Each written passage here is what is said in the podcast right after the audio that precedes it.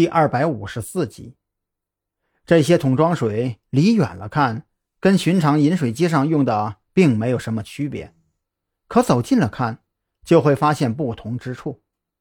首先是水桶的材质不同，这种桶装水的水桶材质显然更加厚实，不像是通用的水桶，而是某个桶装水公司特意定制专用的。其次就是这水桶的封口处。在一次性封口装置的基础上，增加了一层足有两厘米厚的硅胶防漏层，不但能防漏，还能很好的隔绝气味。张扬挑了个剩下半桶水的水桶，用力挤压着明显被刺穿过数次的防漏层，同时把鼻子凑上去闻了闻，果然，一股淡淡的异香钻入张扬的鼻孔。看样子。对方吸取了蘑菇粉不易隐藏的教训呢。找到异香来源之后，张扬的心情反倒更加沉重起来。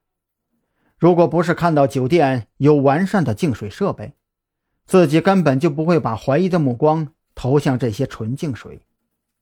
随着特侦局和子午会的一次次交锋，敌人的伪装也越来越巧妙了。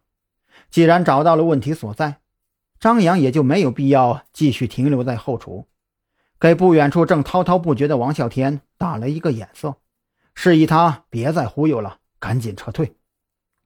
王啸天看到张扬的眼色，微微点头，掏出手机看了一眼时间，夸张的大叫道：“哎，哎呀，坏事了！我这跟秦师傅啊一见如故，聊着聊着都忘了看时间了，这我还得去接一个朋友呢。秦师傅啊。”啊，改天，改天我做东，咱们啊一边吃一边聊。今天的事啊，给您添麻烦了。瞧你说的，什么麻烦不麻烦的？你呀也别在这耽搁了，赶紧去见你的朋友。我这几天抽空去你家酒楼看一下。还是那句话，知无不言。秦师傅起身把二人往外送，眼看着都快一点半了，他也着急着回去休息，这累了一天了。他这会儿啊，也是强打着精神跟王啸天侃大山呢。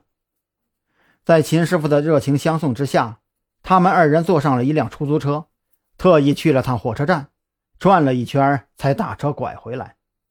一路上，张扬颇为好奇，这个老神棍怎么就知道这个人在后厨说得上话的，又是怎么知道人家姓秦的？仿佛看出了张扬的疑惑。王啸天不无得意的解释：“你是不是在想，我怎么确定这个人能带我们进后厨，还能准确说出他的姓氏的？其实啊，很简单，他的身上有一股很淡的油烟味儿，这种味道，首先可以确定他是中餐部的厨师，而且是长期掌勺的那种。”王啸天见张扬认真的聆听，解释的更加卖力了，而且呀。此人眉头紧锁，面色阴霾，其他人经过他的时候都在刻意的保持距离，这说明他郁郁不得志，而且应该是脾气也不太好，跟其他厨师的关系并不融洽。这种人呢，一旦你把他夸舒服了，再给他点好处，让他干什么都不难。张扬顿时无语，这老家伙也太鸡贼了。不过这些。都很值得自己学习。一直以来，他最引以为傲的就是对细节痕迹的观察和发掘。可现在，跟王啸天这个老江湖比起来，张扬觉得自己完全就是个菜鸟。嗨，你呀，也别觉得自己太失败。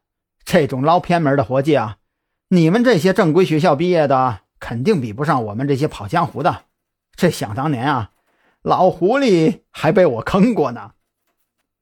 王啸天嘿嘿笑着对张扬挤眉弄眼，身上哪有半点特侦局警员的影子啊？活脱脱的就是一个跑江湖的老骗子。